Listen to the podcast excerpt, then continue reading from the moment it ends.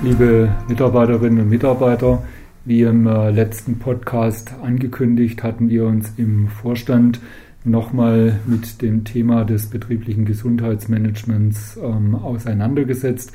Das war ja eine Frage, ähm, die Sie als Mitarbeiter im äh, Programm Fragen an den Vorstand mit Nachdruck äh, bewertet hatten. Es gab zusätzlich noch ähm, zahlreiche E-Mails äh, verschiedener Mitarbeiterinnen und Mitarbeiter direkt an mich. Auch wurde das Thema vom Personalrat angesprochen.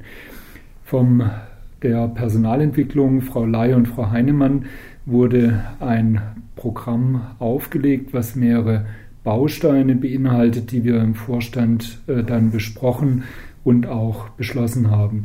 Es wird sich also um mehrere Bausteine des betrieblichen Gesundheitsmanagements handeln, die das Ziel haben, die individuelle Gesundheitsförderung der Beschäftigten, aber eben auch die Arbeitgeberattraktivität und die Mitarbeiterbindung im Auge zu halten.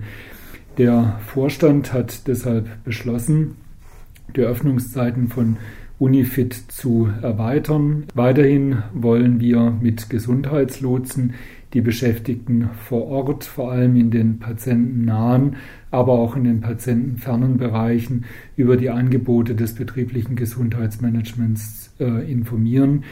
Wichtig ist hier, dass diese Gesundheitslotsen im Wesentlichen Multiplikatorenfunktionen haben. Es wird keine direkte Beratung stattfinden, aber so werden wir das Wissen und die Angebote in die Beschäftigten hineintragen. Auch werden wir die Führungskräfte zusätzlich informieren über die Angebote und über die Wichtigkeit dieser Bewegungskonzepte und wir werden auch entsprechende Fortbildungstermine in die Bereiche kommunizieren.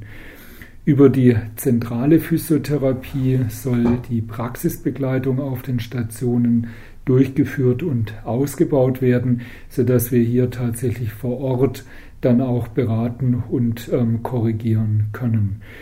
Der letzte Baustein, das äh, wurde ja aus der Mitarbeiterschaft relativ klar an den Vorstand kommuniziert, ist eben auch ein Firmenfitnessangebot zu erarbeiten. Hier haben wir beschlossen, dass wir nun in konkrete Verhandlungen mit Anbietern gehen.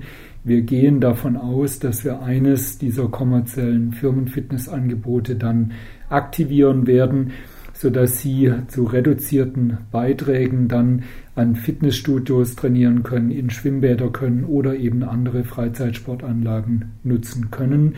Der Zielkorridor ist, äh, dass wir es ähm, bis Mai etabliert haben, sodass dieses Angebot dann aktiviert werden kann. Sobald wir zu einem Abschluss mit einem der kommerziellen Anbieter kommen, werden wir Sie unmittelbar informieren und natürlich auch die Details im Intranet bekannt geben.